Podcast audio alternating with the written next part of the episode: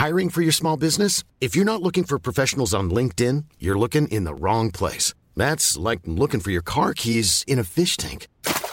LinkedIn helps you hire professionals you can't find anywhere else, even those who aren't actively searching for a new job but might be open to the perfect role. In a given month, over 70% of LinkedIn users don't even visit other leading job sites. So start looking in the right place. With LinkedIn, you can hire professionals like a professional. Post your free job on linkedin.com slash people today. Tú ya lo sabes, ¿verdad? Te Sí. los mando. Sí, no, lo Porque ponemos, yo- lo ponemos en el, en el copia ahí Sí, del sí, video Yo, para- yo soy malísimo para no recordar quién es la no. directora o quién es la Tú dueña. platica del, de, lo bueno, dale. de la carnita. Ok, vale. Vale. Bienvenidos a Más que Arquitectura, en una edición de visita de estudios de artistas. Eh, pues antes que nada, muy contento de estar aquí en este súper espacio lleno de creatividad, de colores, formas, objetos, eh, sueños. Me encuentro aquí con David Serrano. Bienvenido, David, a este Gracias. programa. David Serrano es un artista visual, el, el que hemos estado siguiendo su trayectoria. Por ahora estábamos hablando antes de, de iniciar, ¿no? Ya seis años llevamos. eh, pues, Desde dándole- 2016. desde el 2016 siguiendo tus expos, los cuales han evolucionado de diferente manera y nos hemos, eh, pues sí, enamorado de, de los personajes que hay en cada uno de Gracias. ellos. Gracias. Eh, encantado de estar aquí, David, de nuevo. Y pues bien, un poquito antes de, antes de comenzar a hablar de la serie que estás trabajando y de estos personajes, un poquito de qué trata tu trabajo y por qué hablamos de personajes. Ok, hablamos de personajes porque yo soy una una de las... Oí esta frase en alguna parte, pero, pero me acomoda muy bien. Yo soy un cuentacuentos o un novelista atrapado en, en un ilustrador, en un colorista. Sí, Entonces, para mí es muy importante que el personaje sea eh, primordial para contar la historia. Entonces, yo siempre pienso en la historia o en los personajes de la historia antes de empezar una, una contienda, ¿no? una, una lucha por, por tener una exposición. de acuerdo. Eh, y es, en, la, es en, en- en mi habilidad para contar la historia, en lo que, en lo que baso mis dibujos y mis, y mis, ah, mis aventuras. ¿no? De acuerdo. Estos, estas aventuras y personajes a veces eh, perduran a través de los años, ¿no? Es decir, podemos encontrar personajes que vimos en otras exposiciones que han evolucionado, han transmutado y hoy en día nos cuentan historias distintas. Entonces, ¿cómo vas macheando tú entre las aventuras que vas contando, digamos, entre, entre cada expo, entre cada serie y los personajes que están involucrados? Mira, cuando estoy pintando algo que, que no me es familiar, eh, batallo mucho y tengo un montón de dudas y un montón de, de ah, ¿qué sé- ¿cómo se llamará? Este, decisiones por tomar. En cambio, cuando estoy pintando uno de mis, de mis personajes, los conozco tan bien que sé, como director de teatro, sé lo que van a hacer y lo que deben de hacer para contar la historia. ¿no? De acuerdo. Entonces, al final de cuentas, una vez, una, una vez que, que yo pongo el dibujo en el lienzo, ya, ya quedan resuelta, desde mi punto de vista, un 80% de la exposición. O sea, ya nada más es cuestión de colorear, de pintar. Y pintar es una actividad que me, que me produce mucho placer y es, es, una, es una actividad muy zen para mí. Y se me hace la cosa más fácil sentarme a, a ponerle color a, a un tirar dibujo. ¿no? trazos y colores. Sí, y así. eso es, eso es muy, muy fácil. ¿En qué momento vienen todos estos símbolos que están en cada personaje? Los personajes traen objetos colgados, eh, sombreros, etcétera. ¿Cómo vas unificando todo esto en una narrativa que cada personaje entonces tiene una historia eh, pues mucho más profunda que contar que lo que simplemente se muestra? Yo te conté hace mucho, uh, hace, hace años en una exposición que tuve donde el, formato estaba pintado en un color sólido y, y no había un dibujo en este, en este espacio. Entonces yo fui con pintura blanca, empecé a hacer el dibujo ah, a la limón, o sea, literalmente dentro de la tela, sin ninguna previa ilusión, ni, Sí. ni plan, ni nada de eso. Entonces, no tengo la menor idea cómo funciona. O sea, simplemente empiezan a salir y empiezan a, a necesitar cosas. eh, me pongo de acuerdo con el, con el encargado del vestuario, me pongo el- eh, de acuerdo con el encargado de luces, me pongo eh, de acuerdo con el escenario, con, con, eh, con el que está, el que está conceptualizando eh, los matices y la paleta de colores que se van a usar. Y entonces este, empiezan a salir, empiezan a, a mucha referencia de, de YouTube, de la computadora, porque pues ahora tenemos una biblioteca. Eh, en, en años pasados iba a la Claro. biblioteca y me metía y me sumergía en las historias y y todo. todo. Exactamente. Ahora tienes una biblioteca en tu mano y es una biblioteca universal y tienes, la, tienes que tener la habilidad para, para saber qué es lo que andas buscando y qué es lo que necesitas accesar. De acuerdo. Ahora, eh, tratando estos personajes y armándolos conforme va una obra de teatro, nos encontramos entonces también que hay tiempos, ¿no? Y Claro. puede, puede ser que haya un clímax dentro de esta obra de teatro. Exactamente. Como nada se mueve, entonces, ¿cómo encontramos el clímax? ¿Son personajes los que van representando este clímax? ¿O Eh, lo- eh, este este momento en que, en que tú estás pintando y estás virtiendo toda tu energía en el color es donde empiezan a salir las historias, donde empiezan a salir este, las, las narrativas. Ahora, el formato, curiosamente, te dice algo. Es como la, la, la página blanca y la tinta negra, ¿no? O si, o si tienes tinta azul, por ejemplo, o, o, o si tienes una paleta restringida a ciertos colores nada más, una, una paleta cálida y todo eso. Yo me, me, me fui de la ciudad por todo el mes de mayo y siento como que me brinqué el verano. Entonces estoy tratando de que la paleta, ahorita que regresé, todavía tenga esta, cal- esta calidez del verano, ¿no? Lo extrañaste un poco. Es, lo extrañé un poco, ajá, la intensidad del verano, porque pues en Mérida empieza la, la época de lluvias y cambia completamente. Ya no, ya no se queja tanto la gente del calor. Sí está haciendo calor, pero no es tanto. ¿no? Sí, ha, pa- ha pasado un poco. Eh, ¿no? ha pasado un poco. Hablabas hace, hace un momento sobre los medios que, que vas poniendo en cada una de las pinturas y las restricciones que a veces hay.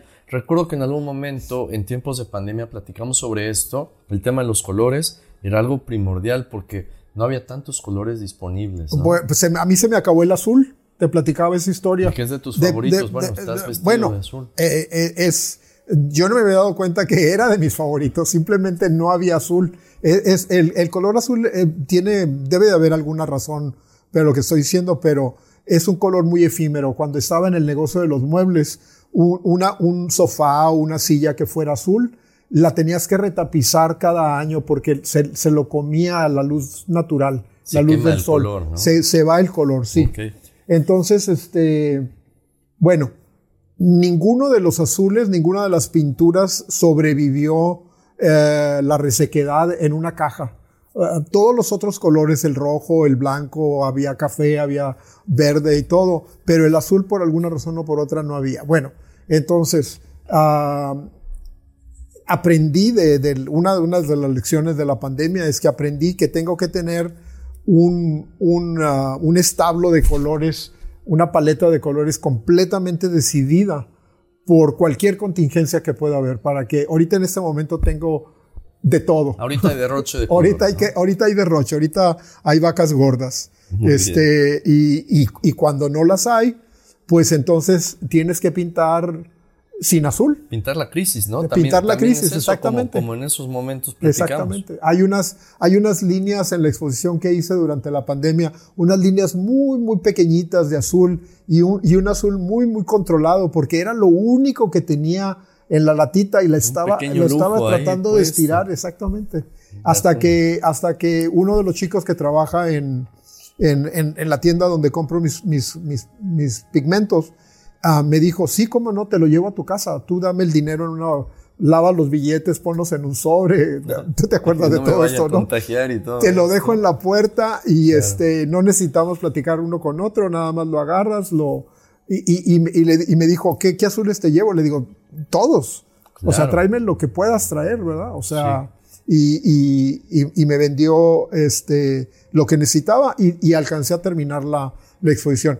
Pero en retrospectiva, ahora, cuando estoy empezando, trato de comprar todo lo que pueden materiales y, y estar seguro de que voy a salir adelante, de que voy a poder terminarla. Claro, de una manera u otra, ¿no? Sí.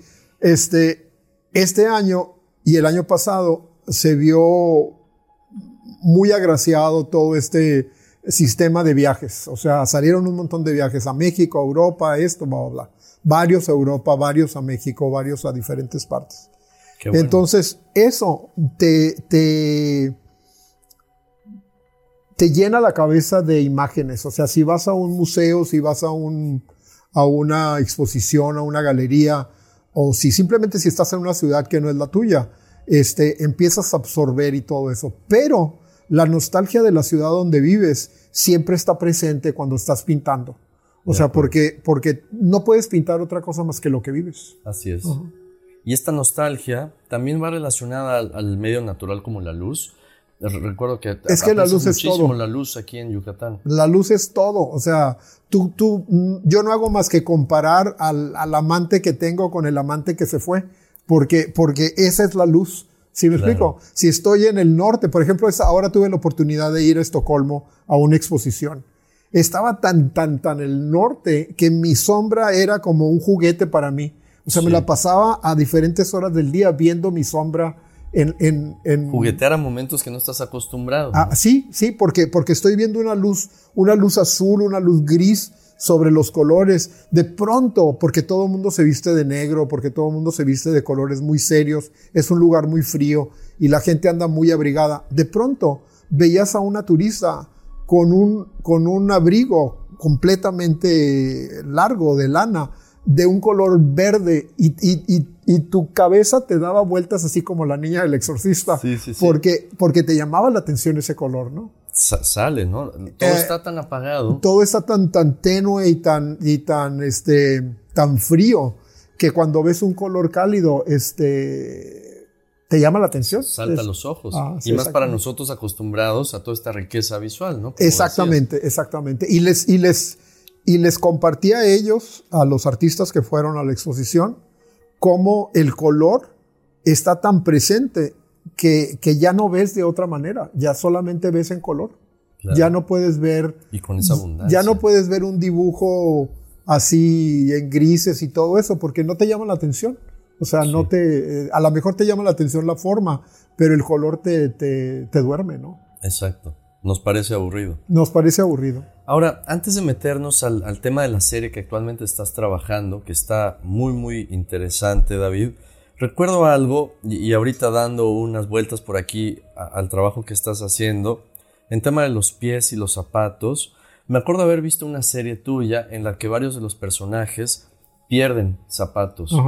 Eh, No los tienen. no los tienen, ¿no? Entonces, siempre es por diferentes razones, pero en ese momento era porque había vida nocturna, ¿no? Y, y hacía esto un recuerdo o un homenaje a la vida nocturna que a veces tenemos y pasan cosas en la noche y pasan cosas en la fiesta en las que dices, chin, no sé dónde dejé mis zapatos, ¿no? Ajá. Y otras cosas. ¿Cómo ha evolucionado esta parte? Porque sigo viendo cuestiones especiales con Esa, zapatos eh, y pies. esa fue una notita de, de- de humor en- y una, una anécdota curiosa o eh, que, por ejemplo, a mi amigo Felipe Ahumado Vasconcelos este, la retomó y, y- y la hizo más chusca de lo que, de lo que originalmente era en, en el libro que hice de- con él De acuerdo. ahora en los escritos que hizo para el libro. Ahora, ah, a mí me encantan los zapatos y los pies se me hacen una, un- una parte del ser humano muy expresiva. Ah, lo, que, lo mismo que las manos. Lo que pasa es que para mí pintar pies es la cosa más fácil del mundo y pintar zapatos es la cosa más fácil del mundo y pintar manos para mí es la cosa más difícil que pueda haber.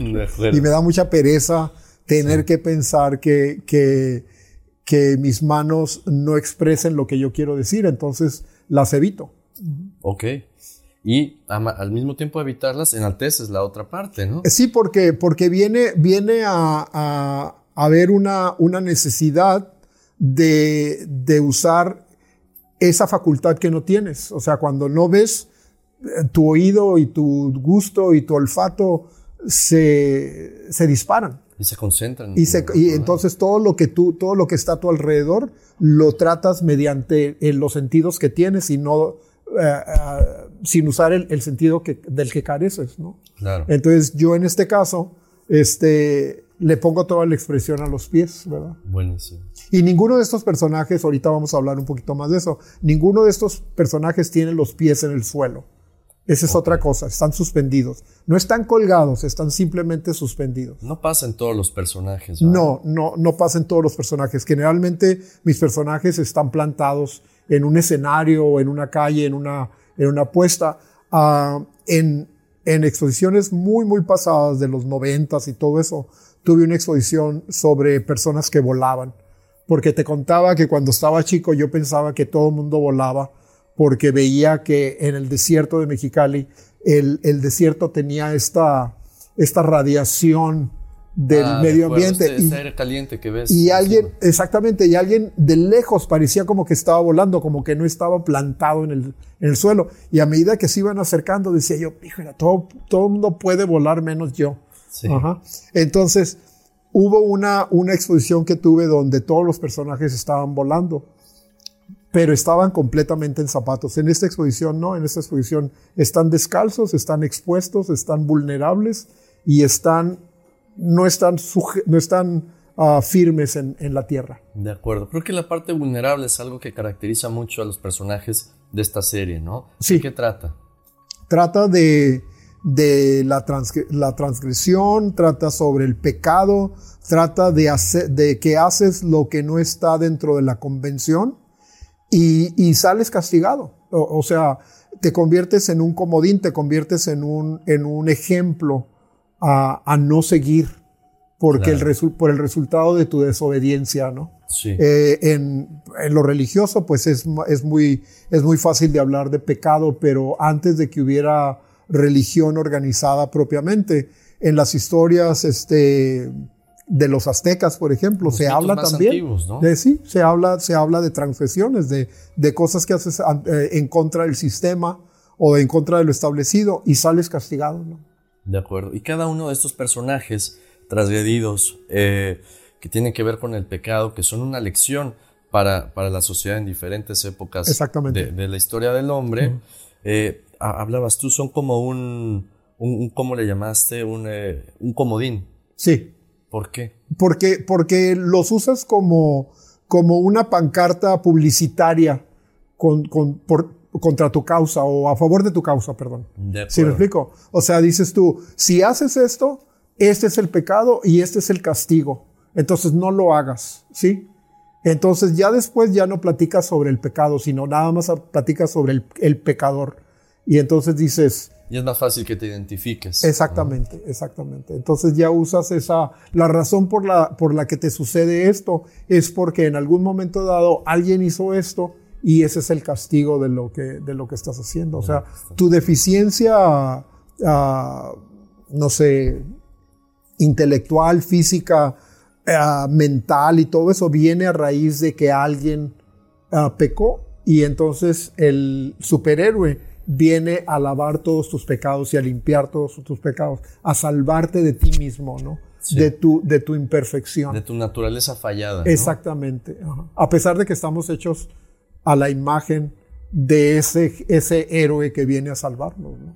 Es paradójico. Ajá, es, es completamente, te digo, no tienen una, una voz clara ninguna de estas personas que pecan. Sí. O sea, que, que, que tienen, que nos están dando esta lección. Sí. Porque, porque dicen, bueno, si yo hice esto, fue por defender mi honor o por defender esto otro, o simplemente por curiosidad. Pero, Nunca pero, pero nunca, nunca, no, no hay voz, no hay voz. No hay, no hay pies plantados en la tierra donde estas personas están en un escenario contando su historia. Eh, Mira, este, este estudio lo pintamos de amarillo. Este, y dejó de ser amarillo en el momento en que encontré este espejo. Pero originalmente, eh, originalmente lo pinté de amarillo porque me gusta mucho ese, ese tono, ¿no? Pero luego lo pinté de negro porque ahora ves los colores tal cual. Si lo hubiera pintado de blanco, todo se hubiera pintado de blanco también. Claro, o sea, todos los colores se hubieran adelgazado. Sí, y ahorita sí, no claro. tienen el color, el color que tienen naturalmente porque los estás viendo dentro. Sí. Sí, cambia mucho ahorita que lo comentas. Yo pensé que eso era azul, y ahorita volteo y sí es como Es, gris. es un tirando. gris, un gris oscuro. Un gris, sí. Sí, se van pintando, ¿no? Sí. Listo. Interesante. Bien, volviendo con el tema de la serie, Ok. eh, estos personajes, David, que pues son, son personajes frutos del pecado, son lecciones para todos los hombres, perdón, eh, para toda la humanidad en diferentes etapas de la historia y nos podemos identificar con ellos. Estos personajes no tocan el suelo, están con los pies levantados o más bien están flotando en el aire, ¿no? Que es parte de esta historia que nos cuenta cada uno de ellos en los que son pues precisamente arrojados a, a, pues este destino no tan, no tan feliz, ¿no? ¿Cómo vas delineando cada uno de ellos? ¿Qué culturas toca cada uno de ellos? ¿no? Porque hablando de pecado, lo primero que podemos pensar o nos puede venir a la mente es pues, a Eva, ¿no? Y, y pensar en este personaje femenino, come del fruto y tal. Eh, este personaje está en tu serie, pero ¿qué otros podemos encontrar? Pues yo creo que la, yo creo que la máquina de la, de la religión, en este caso la católica o la cristiana, este, le puso todo el énfasis a esta historia, de, porque fue el pecado original, ¿no? O sea, una persona que estaba creada uh, para, per, para ser perfecta, uh, tenía una falla, tenía un, una falla. Ahora, eh, el, el, pecado, eh, según la, la, Biblia, por ejemplo, eh, dice que fue haber comido del árbol de la, del conocimiento y de la sabiduría. Uh, y entonces, ¿cuál fue el resultado? Sale del, del, del este... No hubo tal. Sale del, del, paraíso completamente preparada para crear un iPhone o para crear una bomba nuclear. No. O sea, sale sin nada, absolutamente. Entonces, ¿cuál fue el pecado? ¿Cuál fue en realidad lo, lo, que se llama eh, la transgresión que, que, cometió? Ahora, no, no estoy tratando de ninguna manera de... de a, a leccionar a, a, a, nadie con esta exposición. O sea, yo estoy tomando historias que, que me gusta leer, eh, eh, las estoy tomando y estoy jugando con estos personajes y estoy preguntándoles un poquito, ¿dónde metiste la pata? ¿no? O sea, claro. ¿dónde, ¿dónde la regaste? ¿no? Eh, ahora, yo estudié la Biblia por, uh, ¿qué sé? Cinco años, seis años en la escuela. Y precisamente por eso no creo tanto en las historias, ¿no? Y sé que son historias fabricadas para, para que no incurramos en el mal, ¿no? De acuerdo. Y, y se, me hacen, se me hacen historias este, curiosas porque eh, generalmente están basadas en mujeres, curiosamente, no en hombres. Los hombres okay. no, no fueron tan castigados. Y, y, y, no se convirtieron en lecciones. Las mujeres sí se convirtieron en lecciones, porque, por supuesto, la religión está basada en, en escritos y en enseñanzas de hombres para hombres. ¿no? De acuerdo, sí, claro. Y el que escribe la historia también este, es el que sale ganando. ¿no? Y Así creo que es. la zona geográfica donde viene también esta influencia religiosa tiene que ver, ¿no? Porque hay un tema cultural ahí fuerte. Sí, claro, claro. Sí. Este, eh, la otra, el otro personaje que, que está incluido en, en en esta exposición es eh, Edith, la esposa de Lot. Lot eh, vivía en Sodoma y en Gomorra, o sea, vivía yeah. en una de las dos ciudades, no recuerdo ahorita.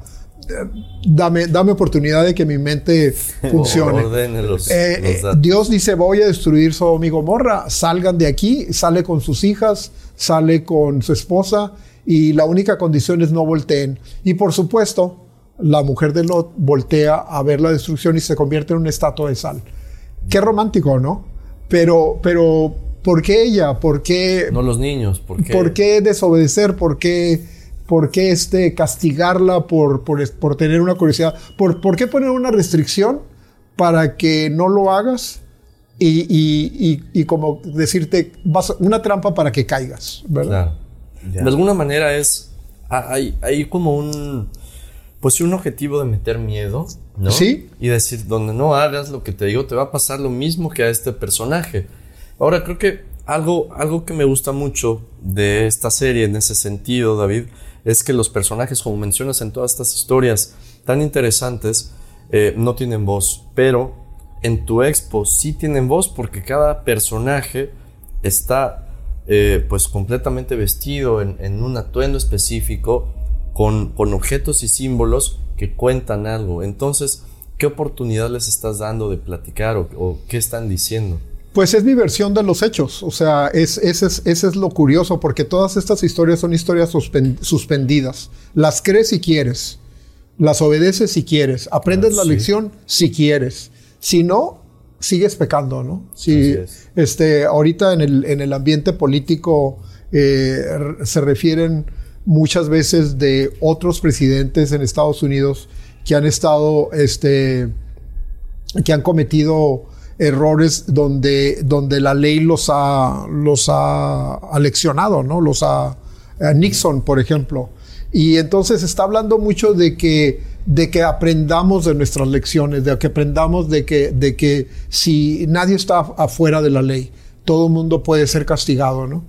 La otra cosa fue que la pandemia nos enseñó que estábamos siendo aleccionados en nuestra contra, a veces en nuestra contra nuestra voluntad, pero estábamos, teníamos que aprender una lección. Nos lavábamos las manos, hacíamos esto, hacíamos todos estos rituales de barrer afuera, de lavarnos las manos, de ponernos alcohol, de lavar la ropa que nos acabábamos de poner a veces porque habíamos salido unos momentos. Entonces, todo esto tiene que ver con, con un miedo, con una, una, un sentimiento de vulnerabilidad donde tú te conviertes en, el agresor de tu propio mal. O sea, tú te conviertes en la persona que, que te dice no hagas esto y si lo haces tiene una consecuencia. Te saboteas de Exactamente. Manera, Y creo que el exacto. Creo que el autosabotaje es el es, es, la meca de toda la sanción, ¿no? Exactamente, porque, porque ¿de qué manera vas a aprender? Si, no, si no te dicen esto no lo haces, ¿verdad? Por ejemplo, en, en las medicinas, eh, se tiene que tomar de esta manera, de esta manera, de esta manera. Y si no lo haces, te enfermas o te cae bien algo que, que te tiene que curar, te, te lastima, ¿no? De acuerdo. Entonces, a, pesar de... En todo, a pesar de... O sea, no hagas una medicina que si tomas... Ah, una cantidad X. Este, ¿Por qué me, dañaría una medicina? Sí, me explico. Está diseñada la, para La sal, el azúcar, este, el agua misma te puede matar. O sea, eh, una persona que está en el desierto, por ejemplo, si le das agua inmediatamente, se, muere, se, se, muere porque no, porque tiene que ser muy, muy lentamente. Una persona que le acaban de operar no puede tomar agua porque su estómago está susceptible, se le puede reventar. Todas estas cosas tienen algo que ver con, con prestar atención. Eh, entonces eso es todo. Pero, como te digo, yo participo en las historias, pero no quiero que se conviertan en lecciones morales ni de, ningún, de ninguna manera. Más bien es estos personajes. Estoy contando un cuento. Estoy contando un cuento, exactamente. Y que tienen. Eh, está contando un cuento por medio de, de, lo que yo asimilo de esa historia. ¿no? De acuerdo. Y en este caso, de esta historia con ocho personajes, ¿por qué ocho personajes? Y además, ¿por qué el formato? Porque son en, este caso son obras grandes, tres metros de alto, decías. Entonces, ¿qué te lleva a experimentar con este formato? ¿Y qué medios estás usando ahora para esta serie? Bueno, este, eh, el, propósito de una exposición siempre es este, ponerte de alguna manera u otra a hacer algo que está fuera de tu zona de confort. ¿Sí? El, formato pequeño para mí es súper cómodo. Yo hice una exposición para, para la, acabo, la que acabo de tener en, en Estocolmo. Hice, hice cinco cuadros en, en dos días. ¿Sí me explico? Porque, porque era, era como, como tener el dibujo, que ya estaba hecho el dibujo. Me encontré un libro de 1995 y tomé estos cinco dibujitos pequeños en tinta y los vertí en un, en un formato muy pequeño.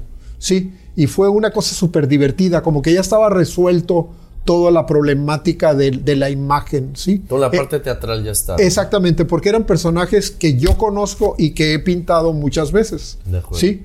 Ahora, este, este, este formato me saca de la, de la zona de confort eh, para moverlo dentro del estudio, o sea, para, para manobrarlo, para ponerlo contra la pared, es, es este deserves the best, and there's no better place to shop for Mother's Day than Whole Foods Market. They're your destination for unbeatable savings, from premium gifts to show-stopping flowers and irresistible desserts. Start by saving 33% with Prime on all body care and candles. Then get a 15-stem bunch of tulips for just $9.99 each with Prime. Round out Mom's menu with festive rosé, irresistible berry chantilly cake, and more special treats. Come celebrate Mother's Day at Whole Foods Market. I'm Sandra, and I'm just the professional your small business was looking for. But you didn't hire me because you didn't use LinkedIn jobs. LinkedIn has professionals you can't find anywhere else, including those who aren't actively looking for a new job but might be open to the perfect role, like me. In a given month, over 70% of LinkedIn users don't visit other leading job sites. So if you're not looking on LinkedIn, you'll miss out on great candidates like Sandra. Start hiring professionals like a professional. Post your free job on linkedin.com/people today. Algo a lo que tengo que estar en, en, atención y todo eso para pintarlo. O sea, yo pinto en una mesa, yo no pinto en un caballete. Uh, no soy un no soy ese tipo de, de, de artista. Pero entonces lo tengo que jalar de este lado para pintar este lado y la parte de en medio donde tienes sujeto o, o suspendido tu brazo para, para, no poner peso sobre, la, sobre el lienzo es más difícil. Pero ahí es donde me gusta ponerle todo el... El empeño, ¿no? Toda, todo el empeño, toda la salsa, porque, porque es la parte que vas a ver, es la parte por donde entra la mirada del espectador, ¿no? O sea, quiero que, quiero que, que lo vean, ¿no? Sí. ¿Cómo va a ser que las personas entrando a, a, la cúpula que vas a exponer esta serie van a poder apreciar estos personajes y se van a ir moviendo a través de ellos? Pues yo sugerí que, que no sé cómo se llama, pero estas, estas cosas que lee tu teléfono y que puedes tener una imagen inmediatamente, como por ejemplo la lista de precios, el menú, le das una... Ah, el, el, QR code. Ok, exactamente. Yo le dije a Leila, pues, pon uno en el piso a, un lado de cada uno de los cuadros, donde puedas meter esta imagen en tu teléfono y tú puedes viajar con tu teléfono sobre, ah, sobre el cuadro. O sea, en, en, hace muchos años yo tuve una exposición sobre el circo y, este, y los enanitos del circo estaban muy pegados al suelo, estaban como a unos, ¿qué te diré? Como unos medio metro del, del, del piso.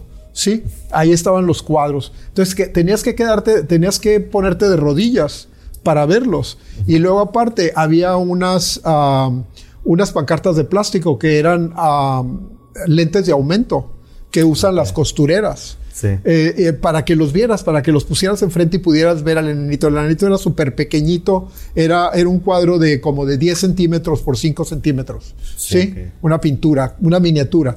Entonces, tú de rodillas viendo a este personaje te ponías al nivel de.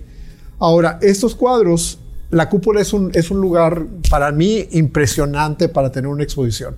Porque es un espacio abierto donde puedes hacer eh, lo que tú quieras. Entonces, este, casi, casi estaba tentado de que estuvieran los cuadros al revés para que te pusieras cerca de ellos y vieras todos los detalles del rostro, que es una de las partes más expresivas del cuadro. Pero tengo que, tengo que hacer que, que la persona se interese por, por viajar alrededor de él. Y creo que esa es una buena solución. Si tienes en tu, este código lo tienes en tu teléfono y puedes acercarte a una parte que necesitarías una escalera para ver. De acuerdo.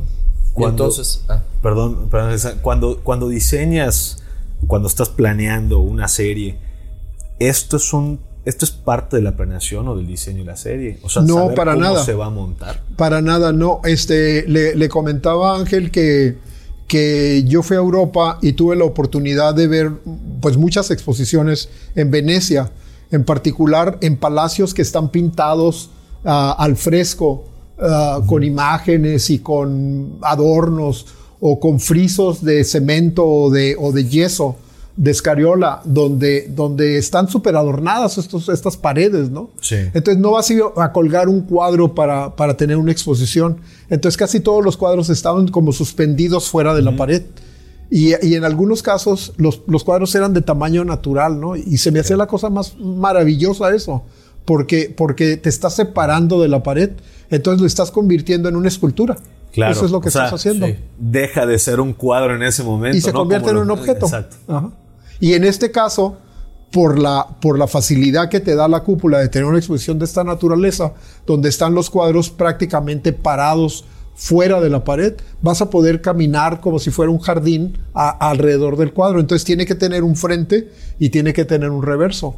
Le platicaba a Ángel que, que la idea de, de esta exposición es que por un lado va a estar la pintura y por la parte de atrás, que es una parte que me fascina a mí, desde pequeño la parte de atrás de un cuadro. Nunca puedes verla, ¿no? Porque, porque nunca la puedes ver, pero el pintor es el único que juega con ella. O sea, tú, tú coges el cuadro, ahorita me viste que cogí el cuadro con mis manos. Ah, cuando Diana, la directora de la galería, toca alguno de mis trabajos, se pone guantes blancos.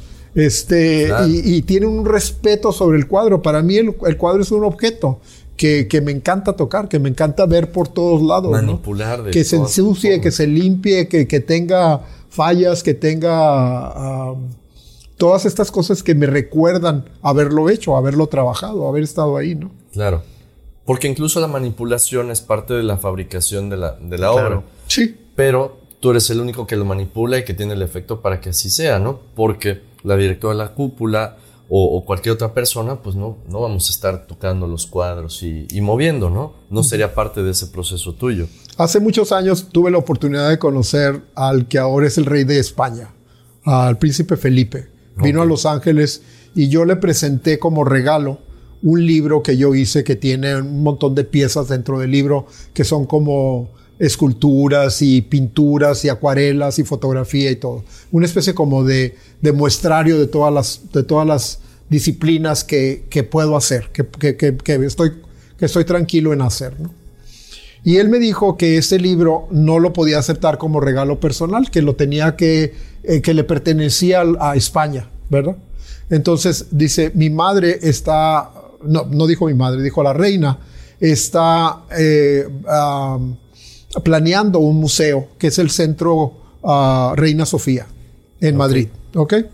Entonces yo se lo voy a dar a ella para que lo tengan en este centro. Pasaron los años y fui a España un día, hace, hace años, cuando ya estaba aquí en Mérida, y dije, yo voy a ir a ver si es cierto que, que mi libro está ahí, ¿no?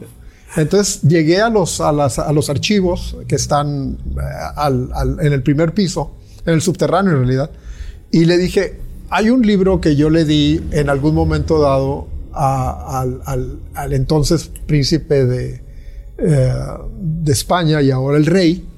Y entonces yo quisiera saber si está presente, si, está, si, si este documento existe, ¿no? Pues, dime tu nombre y dime la fecha y bla, bla, bla, bla. Eh, buscaron una fecha en, en, una computadora y lo encontraron. Y viene esta chica con una caja de, de, archivo, o sea, completamente libre de ácido y todo lo que tú quieras, donde viene este libro adentro y me, hace que me ponga guantes para tocarlo, para darle vuelta a las hojas, ¿no? Claro. O sea, porque entonces ya no es mi objeto, es, es un objeto que les pertenece a ellos, ¿no? Pero, pero le decía yo, pues es mi libro, mira, aquí está. Es más, está firmado, curiosamente, con mi mano, o sea, mi, está firmado en amarillo. Yo puse la mano en, la pintura amarilla y lo, y lo plasmé en el, en el cartón, ¿no? Entonces, tiene mis huellas, mis huellas dactilares, o sea, o sea, ¿qué más que te puedo decir que es mío? Sí, soy yo. Pero ese soy yo, ¿verdad? Pero de todas maneras, este, la, la, el protocolo era seguirlo y ponerte guantes y era la manera en que lo, en que lo tocas, ¿no? De acuerdo. Qué curioso, ¿no? sí. No, qué interesante, ¿no? Y, no, no, sé si te había tocado, Jesús, platicar de este tipo de cosas, pero a veces eh, el arte, desde nuestra perspectiva, siendo no artistas, ¿no? Eh, la vemos como como un proceso en donde hay un producto terminado que eventualmente se va a vender y alguien se va a llevar a su casa pero no, no siempre piensas en el arte como, como una cosa que se va a quedar ahí haciendo, en, digo, en un espacio como un museo, haciendo cultura o hablando sobre una persona o ciertas actividades. Teniendo presencia, teniendo, presencia. Porque yo, yo te contaba esto de hace mucho, en, otra, en otra conversación que tuvimos, donde eh, el cuadro siempre es tu cuadro. Nadie dice, este cuadro es mío. No, este cuadro es de Picasso, este cuadro es de David Serrano, este cuadro es de, de Jorge Muñiz. O sea, ¿sí me explico? E- ese, ese cuadro siempre te pertenece, ¿no? Pero entonces lo que es trabajo para ti, para otra persona es un objeto ah, delicado que, que, res- que- que, eh, amerita respeto, amerita un montón de concesiones para, para, esta, para este cuadro, ¿no? Y sin, eh, este, yo recuerdo que había gente, por ejemplo, que, te- que me compraba un cuadro cuando yo vivía en Los Ángeles y me decía, te lo voy a pagar en abonos, porque es lo único que puedo hacer. Si una secretaria, por ejemplo, una maestra. sí, sí. Entonces, cuando llegaba a dar el último abono, decían, tienes que venir a la casa para colgarlo, para que, para que lo cuelgues. Y decía yo, bueno, es que no- yo no cuelgo cuadros, ¿no? Yo no cuelgo. tú lo tienes que colgar en tu casa porque tú lo compraste, ¿verdad? Pero iba. Y aquello era una fiesta. Ok. Porque estaba la tía, estaba el abuelo, estaba todo el mundo, porque íbamos a colgar ese cuadro, iba a venir a la casa. Y, y- y- y había una especie como de, de protocolo de respeto, ¿no? Porque viene el artista a colgarlo, ¿no? claro. A, a ponerlo Y ese en la es como el otro ¿no? extremo, ¿no? Porque por un lado tienes un museo de renombre en España y por otro, pues la gente que a través de esfuerzo y pagos, ¿no? Co- como mencionas. Exactamente. David, eh, se hacen, hacen posesión de una de tus obras. Entonces, ¿cómo te hace sentir eso en cuanto a, eh, pues, para quién es el arte o, o quién finalmente se queda la obra que vas haciendo a lo largo de los años? Esto creo que ya lo hemos hablado también, pero, pero porque es un tema que me, que me fascina. Este, eh, ninguno de mis cuadros te va a alimentar, te va a tapar, te va a vestir, te va a ayudar a solucionar tus problemas de vida ni nada, absolutamente. Es, es un objeto completamente innecesario. Pero se convierte en algo que cuando lo ves, dices tú, yo no puedo seguir viviendo sin tener este objeto en mi vida. O sea, voy a, voy a desprenderme de una cantidad de dinero para tener este objeto, ¿no? La- por la misma razón por la que escogiste esa camiseta, por la misma razón por la que escogiste esto- estos pantalones cuando los compraste, ¿no? Claro. O sea, el, el objeto que tú, que tú adquieres eh, se vuelve una cosa que necesaria, una, una cosa de vida. Y, a- y así siempre ha sido ah, la representación del arte, ¿no? Siempre ha sido, como tú dijiste, una lección. Por eso mismo escogí un tema donde los personajes están dándote una lección, si tú quieres, moral o, o de, o de obediencia, ¿no? O de, o de sabiduría, ¿no? Para que, para enriquecer tu vida, ¿no? Si tú, si tú no haces esto, no vas a tener el castigo que esta persona, por desobediente, tuvo. De acuerdo. Entonces podemos decir, David, que a lo largo de las series que hemos conocido tuyas y tu trabajo, hay una permanencia de caos, ¿no? ¿Por qué? Porque en algún momento había caos o crisis, porque en algún momento había crisis de pigmentos, ¿no? Y de formatos posiblemente. En esta ocasión son formatos grandes, hay mucho, hay abundancia de color, pero hay caos en, en, el- en la misma narrativa del cuadro. Entonces, eh, de alguna manera debe haber un poco de drama en, en- en el arte, ¿no crees? Yo he visto cuadros donde un artista eh, tira un pincelazo y con eso cuenta toda una historia. ¿Sí? Eh, yo no soy ese pintor. Eh, para mí tengo que contar la historia de alguna manera u otra eh, cuando estoy frente al cuadro. Ahora, ¿cómo, es esto- cómo esta historia nace o, o tiene su génesis? Es exactamente en estar pintando, en estar, en estar es. escribiendo esa historia a medida que vas dando las, los pincelazos y vas dando todos los matices de color, ¿no? De. Entonces, una de las cosas que sí creo yo que, que un, un cuadro te dice es eh, la vivencia del, del artista. Y si tú tienes la capacidad de ver esa vivencia del artista, a lo mejor te acercas más al artista por medio de su cuadro que, que en una entrevista o en, un, en una plática, ¿no? Claro. Ahora, yo conozco personas que me han dicho, yo no quiero saber nada de la historia del cuadro. Tan sencillo como eso. Lo que y yo lo respeto. de lo que ven, ¿no? Exactamente. Esa, la explicación que ellos le dan intelectual a esa imagen que están viendo, esa es la válida. Claro. Eso, eso también lo, lo hemos platicado Sí, us- sí, con sí. ustedes, ¿no? Que, que, que lo que esta persona intuye de ese cuadro es lo que vale. Esa apreciación es... Exactamente. No quiero saber ¿Consideras- nada de la historia. ¿Consideras, David, que el, que el arte que haces se puede considerar como arte mexicano? Es una buena pregunta. Me la acaban de hacer en esta exposición que tuve en, en este, en, en Estocolmo, porque el- eh, se trataba de, de migración la exposición. Eh, entonces, ah, si soy mexicano, pues tengo que tener una voz de, de lo que vivo, ¿no? Pero yo tengo 67 años y yo salí de mi país a los ah, 30 y viví 30 años en, en el extranjero. Entonces debo de tener algo de ese otro mundo donde, donde he vivido, ¿no? Entonces ya no soy netamente mexicano, porque tampoco, aquí tengo nueve años viviendo en Mérida, tampoco soy netamente yucateco. ¿Sí me explico? claro. O sea, Sino una colección. soy una colección de todo lo que veo. Ahora, mi vicio es ir a una ciudad y meterme a un museo y ver todo el acervo cultural que esa, que ese- que esa ciudad ofrece, ¿no? Um, lo he hecho aquí, lo he hecho en México, lo he hecho en Europa, etcétera, etcétera. Ah, Entonces, eso te da una nacionalidad.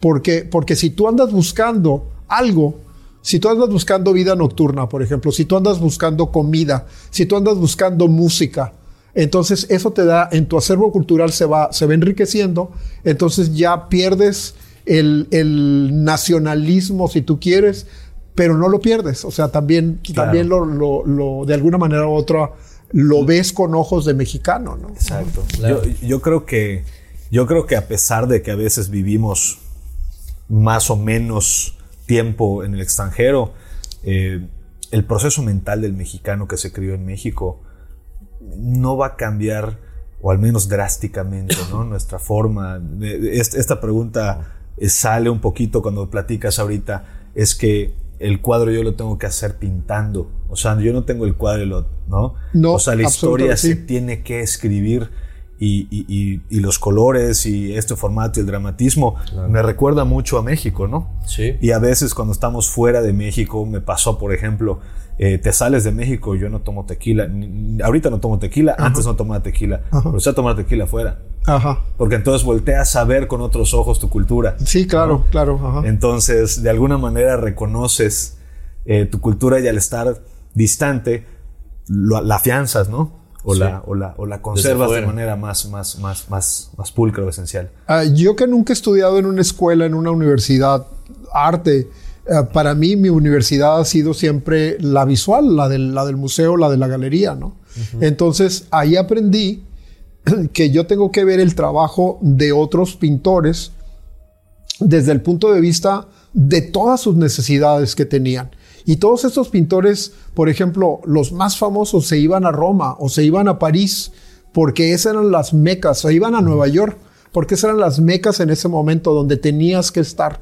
Había Ah, mucho de todo. ¿no? Ah, te- tenías que estar envuelto de esa, de esa sociedad. Ajá. ¿A qué grado dejaban de ser alemanes o a qué grado dejaban de ser este, polacos o, o de otro país en el momento en que estaban en París, en el momento en que estaban en Nueva York, en el momento en que estaban en Venecia? No tengo la menor idea. Pero yo siento que reflejaban todo lo que veían.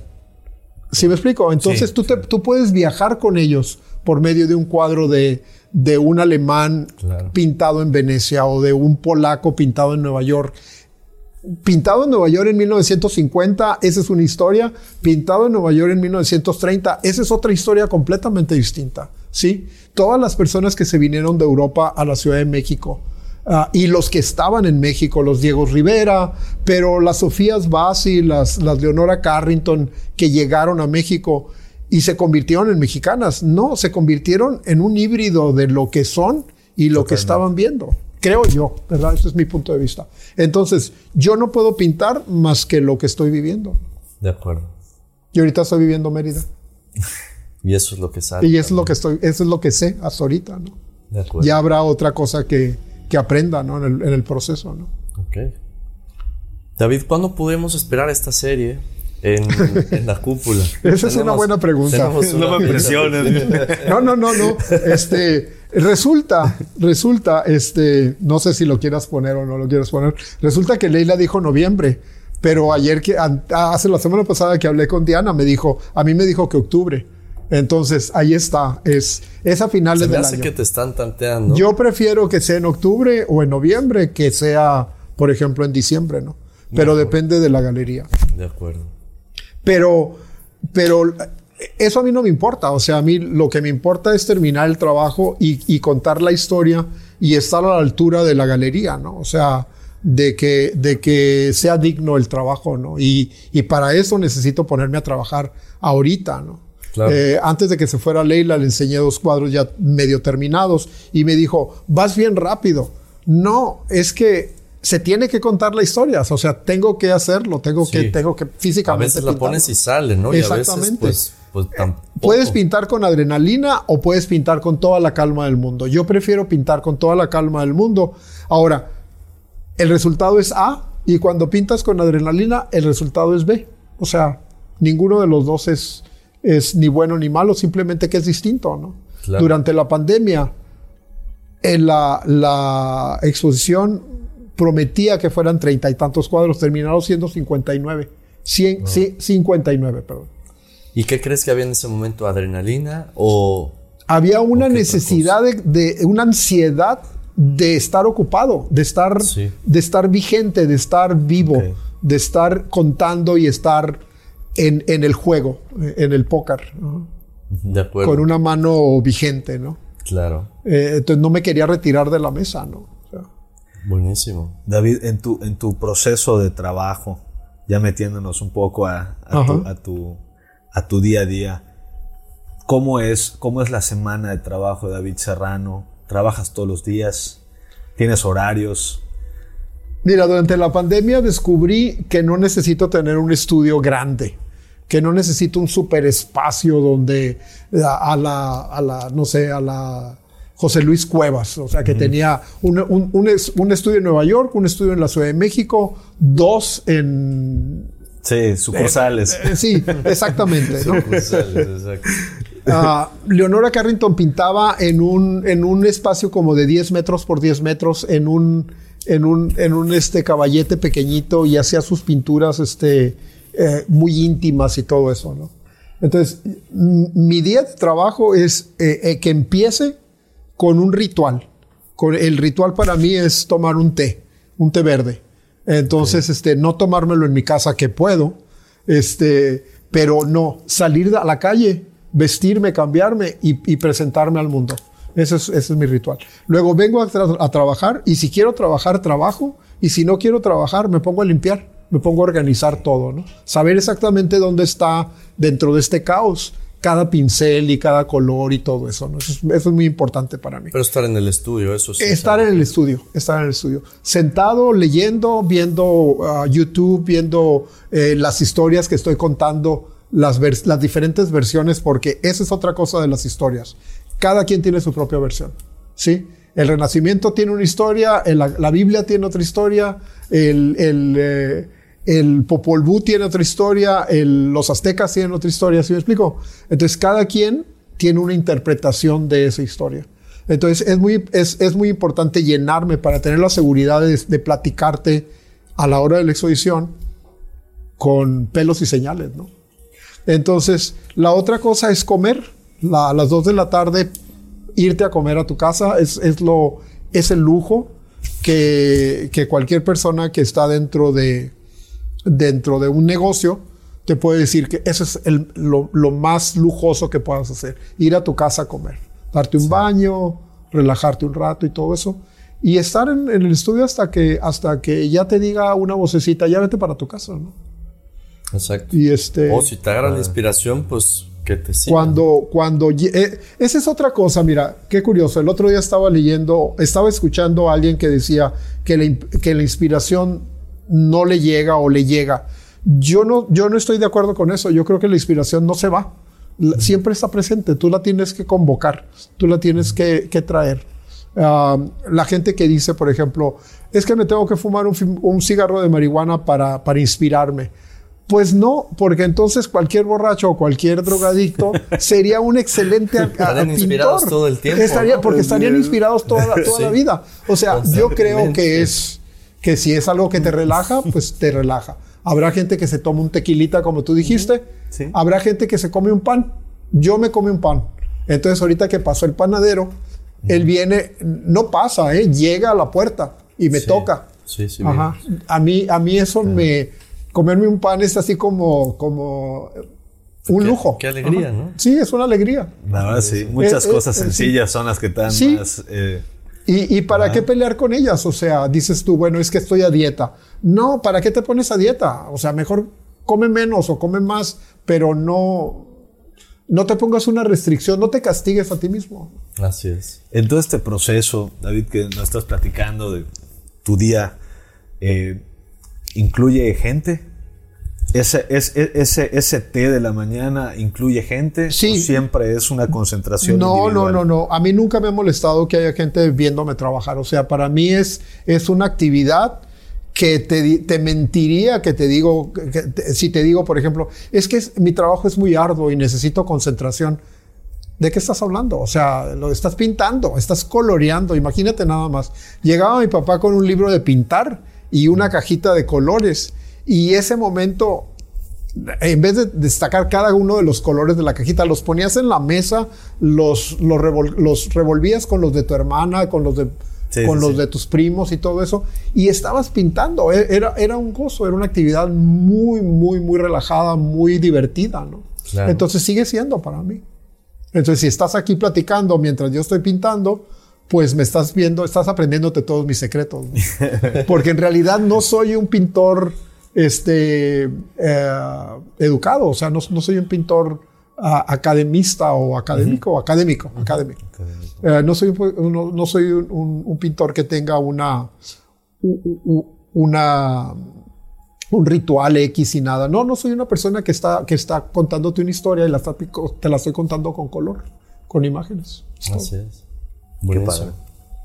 David, pues se nos va acabando el tiempo. Antes de despedirnos, algo que quieras agregar a nuestra charla de hoy. Encantados de estar aquí contigo. que siempre me, me hace mucha ilusión de que ojalá y pudieran venir niños a las exposiciones estas, o sea, a mis exposiciones en particular, porque yo siendo niño fue cuando me interesé por, por el arte, ¿no? O sea, se me hace una cosa fundamental que desgraciadamente está desapareciendo, donde por- cualquier cosa, por seguridad, porque los padres no te dan la autorización, porque es peligroso subir a todos los niños a un camión e ir a una galería o lo que tú quieras, por si puede haber un accidente, etcétera, etcétera. Bueno, en fin, yo creo que, que es fundamental que un niño vea arte, de que una persona joven vea arte.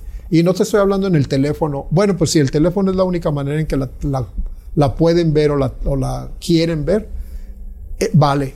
Pero que vengan a las exposiciones y que hagan preguntas y que, y que se interesen y que, y que vean el color y todo eso. Yo te he platicado muchas veces que, que cuando han venido escuelas es, es maravilloso, ¿no? Porque, porque te queda dentro de tu mente que haber estado en contacto con algo que no es lo cotidiano, ¿no? Que es extraordinario, ¿no? En ese momento. Sí. No te estoy diciendo que mi trabajo es extraordinario, Pero simplemente que... niños todo es más asombroso. Eh, sí, tú vas a ver una cebra en persona al zoológico y se convierte en un evento. Nunca lo vas a olvidar. De acuerdo. Nunca lo vas a olvidar. Javier, man.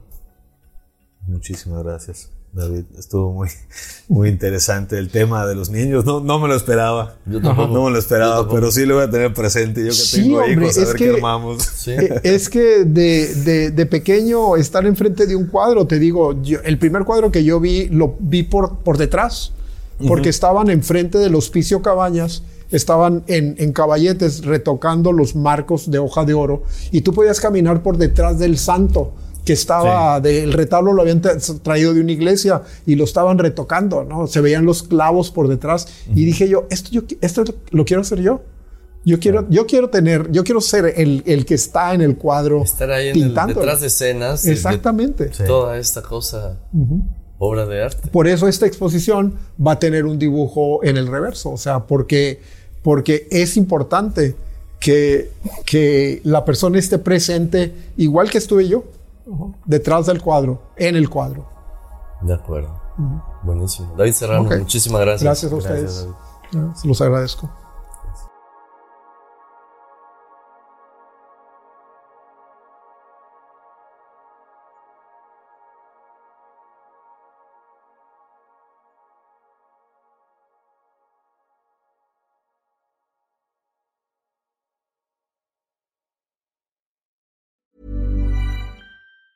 If you thought the only way to get a more defined jawline with natural looking results was through surgery, think again. Juvederm Volux XC is a non surgical injectable gel filler that improves moderate to severe loss of jawline definition and can help you achieve natural looking results with little downtime. Even better, this improved definition lasts up to one year with optimal treatment. No maintenance required. Improve jawline definition for a smooth, sculpted look with Juvederm Volux XC. For important safety information and to find a licensed specialist, visit juvederm.com. That's J U V E D E R M.com. Not for people with severe allergic reactions, allergies to lidocaine, or the proteins used in Juvederm. Common side effects include injection site redness, swelling, pain, tenderness, firmness, lumps, bumps, bruising, discoloration, or itching. There's a risk of unintentional injection into a blood vessel, which can cause vision abnormalities, blindness, stroke, temporary scabs, or scarring. Talk to a licensed specialist to find out if it's right for you.